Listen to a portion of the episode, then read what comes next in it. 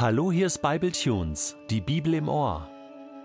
Der heutige Bibletune steht in 2. Samuel 16, die Verse 1 bis 4 und wird gelesen aus der Hoffnung für alle.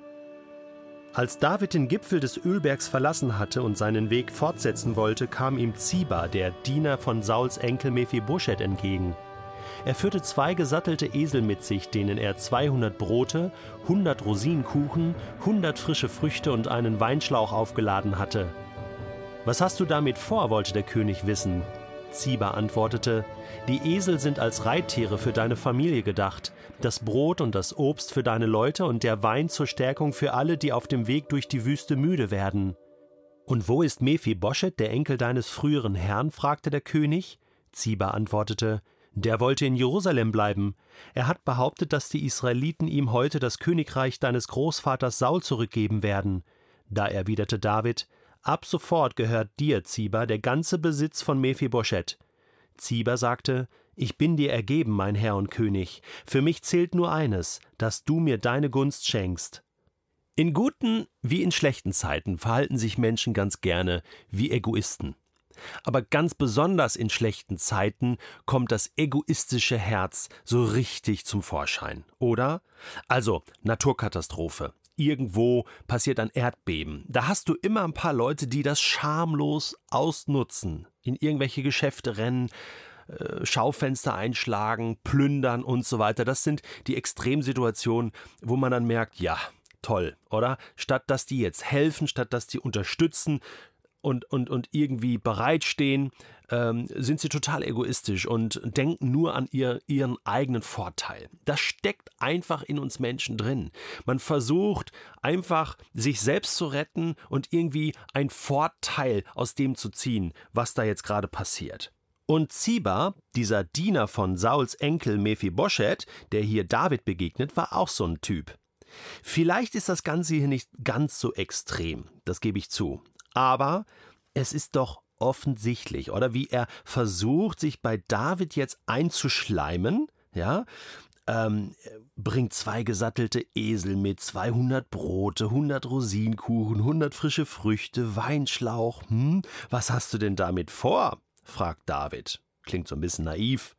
Ja, Ziba antwortete, das ist alles für dich, ja, für deine Familie, für deinen Onkel, zur Stärkung, ja, dass ihr nicht so müde werdet. Ich habe euch so ein kleines äh, Schlemmermahl mitgebracht, so ein bisschen äh, paradiesische Früchte und so weiter. Und ähm, man fragt sich, wo hat der Kerl das her? Das ist ja jetzt nicht aus seinem eigenen Haushalt, oder? Als Diener äh, hat er doch nicht so viel. Also, wie geht denn das? Ja gut, David checkt das schon. Ich meine, er ist der Diener von Sauls Enkel Mephibosheth und Mephibosheth war doch der ähm, Sohn von Jonathan, dem Sohn von König Saul, also dem besten Freund von David, der verstorben war und David hat sich jetzt um Mephibosheth gekümmert. Der lebte am Hof Davids und war mit allem versorgt, durfte durfte essen am, im königlichen Palast. Ja, wir kennen diese Geschichte.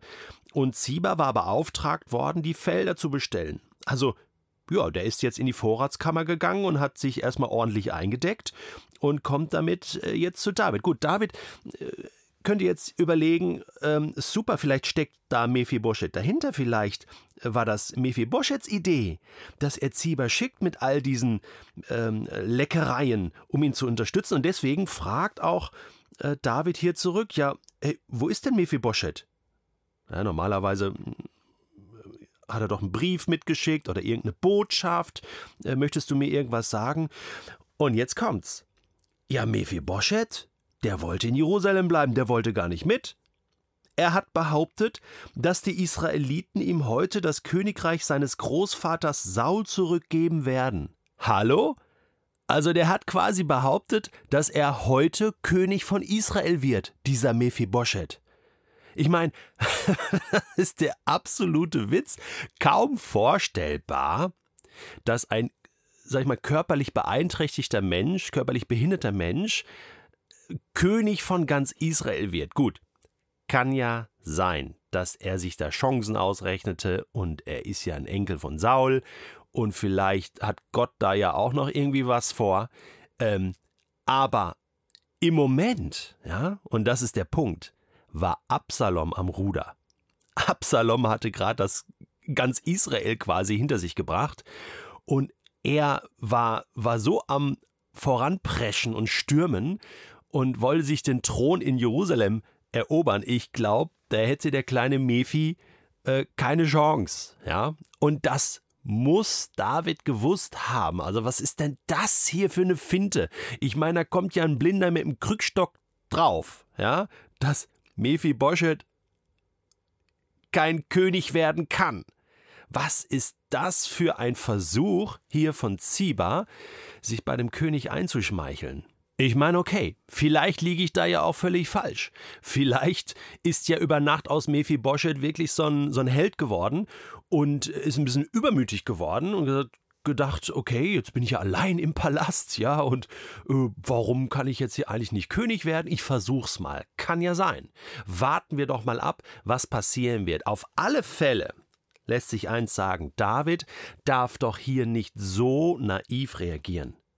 Ich meine, was er sagt ist, da erwiderte David, okay, Ziba, ab sofort gehört dir der ganze Besitz von Mephibosheth. Ne? Du warst bis jetzt Diener, hast auf die Fel Felder aufgepasst, so, ähm, gehört dir jetzt alles. Ich schenk dir das. Ja? Und Ziba natürlich, ja, ja, mein Herr und König, ich bin dir total ergeben. Für mich zählt nur eines, dass du mir deine Gunst schenkst. Ja, und die hat er jetzt die hat er jetzt definitiv. Er, er, Zieber hat sein Ziel erreicht. Ja. Ähm, ich weiß auch nicht. Also ich nehme dem das nicht so ganz ab. Und David hätte das auch nicht tun dürfen.